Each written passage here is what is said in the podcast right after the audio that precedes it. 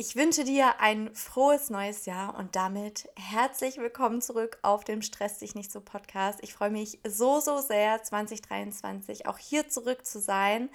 Und ja, die Pause im Dezember, die hat wirklich sehr, sehr gut getan. Und da wir hier gerade erst im neuen Jahr angekommen sind, wie soll es anders sein, sprechen wir über das Thema Neujahresvorsätze. Und bei dem ganzen Thema scheiden sich ja so ein bisschen die Geister. Die einen halten nichts davon und die anderen haben eine ganze Liste runtergeschrieben. Und ja, ich bin gespannt, wie es bei dir ist. Aber ich weiß es und du weißt es auch an sich brauchen wir keinen Jahreswechsel, um irgendwas in unserem Leben zu verändern, ne? um was Neues anzufangen, was Altes gehen zu lassen. Und trotz allem hat doch der Jahreswechsel so ein bisschen was Magisches, oder nicht? Und ich muss sagen, ich mag Vorsätze sehr gerne, vor allem aber wegen des Weges dorthin. Denn das bedeutet, dass du was Wichtiges begriffen hast. Du hast dich mit dir selbst beschäftigt, im Bestfall, und hast beschlossen, irgendwas anzugehen. Und das bedeutet eben auch, dass du dir etwas aktiv vornimmst. Bei vielen ist es das Fitnessstudio, die Ernährung, weniger Alkohol, weniger Rauchen, irgendwelche anderen Gewohnheiten. Und so wie ich das bei vielen gehört habe, auch das Thema Stress. Also lass uns über Vorsätze reden und etwas von dieser Neujahresmagie beibehalten, ne, mit der wir alle in dieses neue Jahr 2023 starten können. Und ehrlich, ich freue mich, dass du hier bist. Ich freue mich, dass du gerade dich entschieden hast, diese Podcast-Folge anzuhören. Und hey, wenn irgendwie ein Satz kommt, wo du denkst, ja, das ist es, das kann ich gerade hier voll für mich mitnehmen. Schreib mir super gerne oder vor allem auch bewerte den Podcast mit fünf Sternen auf Spotify ähm, oder auch einer lieben Bewertung auf Apple Podcast. Da würde ich mich sehr, sehr freuen. Aber jetzt Leute, wir legen los.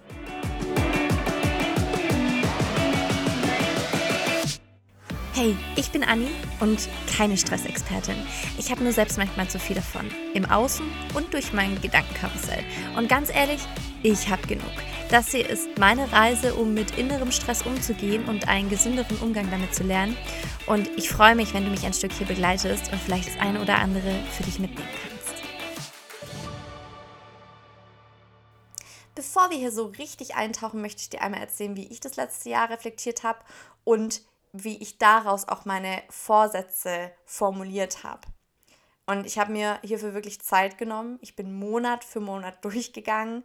Ich habe ähm, zum Beispiel durch die Bilder auf meinem Smartphone gescrollt und habe in meinen Notizen gelesen, was ich so Monat für Monat irgendwie aufgeschrieben habe.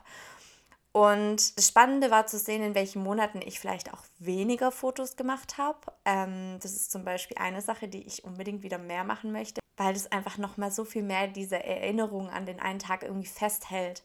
Und nachdem ich dann einen Monat durchgegangen bin, habe ich mir ganz ehrlich aufgeschrieben, wie die einzelnen Momente in diesem Monat für mich waren und habe am Schluss Resümee gezogen. Ich habe mir aufgeschrieben, was ich gelernt habe, was ich verändern oder beibehalten möchte und radikale Ehrlichkeit ist hier wirklich entscheidend. Es ist immer einfach äußeren Umständen irgendwie die Schuld zu geben oder zu sagen, dass etwas bei dir einfach nicht funktioniert, in Anführungszeichen. Aber da wirklich mal hinzugucken, ob das wirklich so ist, macht den Unterschied. Und es war ehrlich schön, das Jahr nochmal Revue passieren zu lassen. Und ich habe auch an einigen Stellen erkannt, wo es für mich nicht so lief, was mögliche Auslöser dafür waren. Und erst danach habe ich mir notiert, was ich 2023 verändern und anpacken möchte. Es hat vor allem bei mir viel mit Organisation und rechtzeitiger Planung zu tun. Ähm, mir selbst Zeit für mich einzuräumen und die auch einzufordern. Weil was ich so gemerkt habe, ist, dass ich viel zu oft und viel zu lange warte, bis ich so am Limit bin, bis ich merke, es geht nicht mehr. Und dann muss ich eine Vollbremsung reinhauen, die mich auch nochmal Energie kostet. Also möchte ich wirklich versuchen, mit meiner Energie besser zu haushalten und da auch Grenzen zu stecken. Und dazu gehört einfach Ehrlichkeit mit mir selbst und mit anderen und eben auch Kommunikation. Und ich kann es ehrlich nur empfehlen, weil ja, wir haben vielleicht noch so eine grobe Vorstellung davon, was letztes Jahr im Januar, Februar, März irgendwie passiert ist. Aber vieles gerät auch einfach in Vergessenheit. Und es ist wirklich schön, da nochmal reinzugehen und sich das, an das Gefühl zu erinnern, das man vielleicht in dem Moment hatte, was man daraus mitgenommen hat und ja, sich da wirklich Zeit zu nehmen, sich hinzusetzen und zu sagen, ich mache das in aller Ruhe. Okay, lass uns jetzt aber mal ausführlicher über Vorsätze sprechen. Ich glaube nämlich nicht, dass die meisten an ihren Vorsätzen scheitern, weil wir Menschen kein Durchhaltevermögen haben oder weil die Vorsätze zu utopisch sind. Ich glaube, einer der Gründe ist, weil die Motivation dahinter nicht die richtigen sind. Ne, mit einem neuen Jahr legen wir nicht plötzlich schlechte Gewohnheiten ab oder werden einfach so zu einem gänzlich anderen Menschen. Es braucht unser Zutun. Und das ist es, was in der Realität richtig kickt. Ne? Die Erkenntnis, dass Veränderung anstrengend sein kann, dass wir auch etwas dafür tun müssen. Die Intention zu haben ist schön und gut, aber dann auch einen Schritt nach dem anderen zu gehen, ist dann nochmal eine ganz andere Sache. Das heißt, damit wir diesen Vorsatz durchziehen können, brauchen wir einen richtig guten Antrieb. Einen, der bleibt, wenn diese Neujahrsmagie schon längst verflogen ist. Es ist also nicht zielführend, von 0 auf 5 Mal die Woche ins Fitnessstudio zu gehen, weil wir das in unserem Alltag gar nicht werden durchhalten können, weil dann wieder der Trott einkehrt, wir gehen wieder zur Arbeit, die Prioritäten verschieben sich. Wir merken ganz schnell, dass wir uns ja doch nicht verändert haben, so von ganz allein. Ne? Ist ja auch keine Überraschung. Wir haben uns nicht durch magische Pyrotechnik verändert, als der Zeiger 12 schlug. Und damit haben wir schon mal einen wirklich wichtigen Punkt herausgearbeitet. Finde deinen Antrieb für den Vorsatz. Finde heraus, warum du wirklich etwas verändern willst. Wie wirkt sich der Stress auf dich und dein Leben aus? Was geschieht, wenn du es nicht veränderst? Je nachdem, was es bei dir ist, geh da mal wirklich rein, woher der Wunsch nach Veränderung kommt. Wenn wir das jetzt gerade auf das Thema Stress beziehen, hatte Stress im Jahr 2022 für mich sehr viele Gesichter.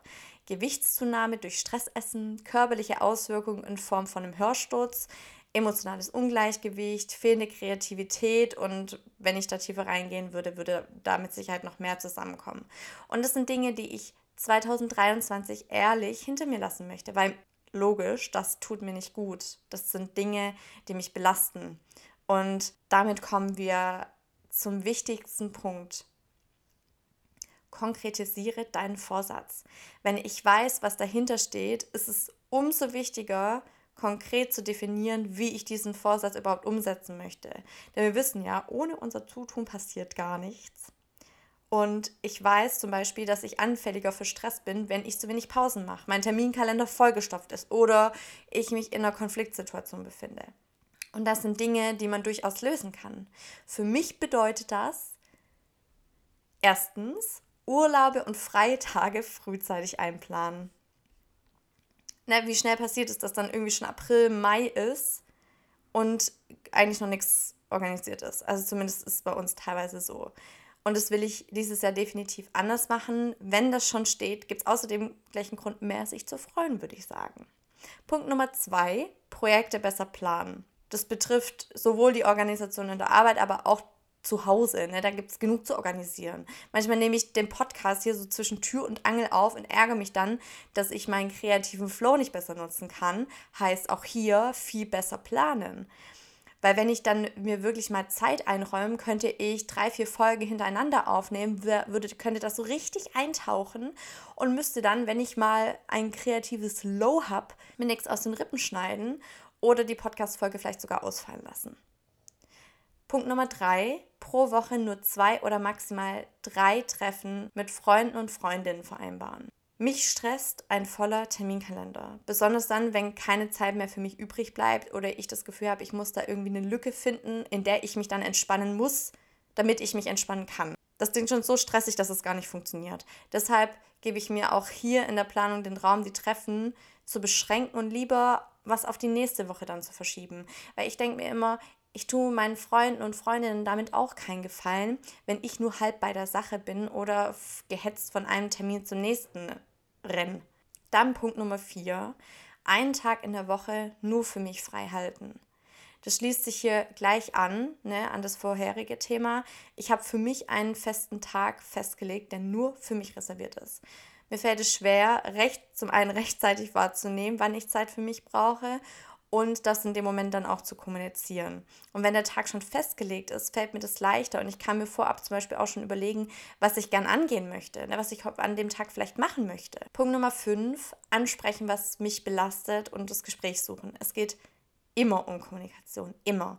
Und das will ich dieses Jahr noch intensiver tun, wirklich aussprechen, was mich belastet, weil was ich immer wieder feststelle, ist, Ehrlichkeit schafft so, so viel Nähe zueinander. Es öffnet neue Türen und man kann so schöne Gespräche dadurch führen. Und dann noch Punkt Nummer 6 möchte ich unbedingt wieder mehr journalen, um meinen Gedanken nicht so viel Raum zu geben. Meine Gedanken, die vereinnahmen mich einfach manchmal. Aber ich bin nicht meine Gedanken, du bist nicht deine Gedanken und das Schreiben hilft mir dabei, vieles loszulassen. Deshalb Nochmal, mach dir einen Plan zu deinen Vorsätzen. Wie oft gehst du zum Sport? Wie wirst du Schritt für Schritt eine lästige Gewohnheit los? Und das Schöne ist ja, durch den ersten Schritt, durch das Reflektieren, weißt du auch, warum es in der Vergangenheit vielleicht nicht geklappt hat. Weil du da nämlich ganz ehrlich hingeguckt hast, warum es nicht funktioniert hat. Und kannst dann diese Stolpersteine, die sich dir in den Weg legen könnten, direkt eliminieren. Und dann brauchen wir trotz allem noch eine gute Portion Durchhaltevermögen. Ne? Gib nicht auf. Ich bin so gut da drin, mich selbst zu sabotieren und so kleine Fehltritte schnell als Beweis dafür zu sehen, dass es klar war, dass ich das eh nicht schaffe. Aber Fakt ist doch, dass jeder kleine Schritt, jeder Versuch schon wichtig ist. Es ist ein Schritt in die richtige Richtung. Du bist nicht perfekt, sondern ein Mensch. Und es ist auch okay, wenn es an einem Tag mal nicht so läuft, wie du dir das vorgestellt hast. Deswegen ist die gesamte Reise nicht komplett für die Tonne.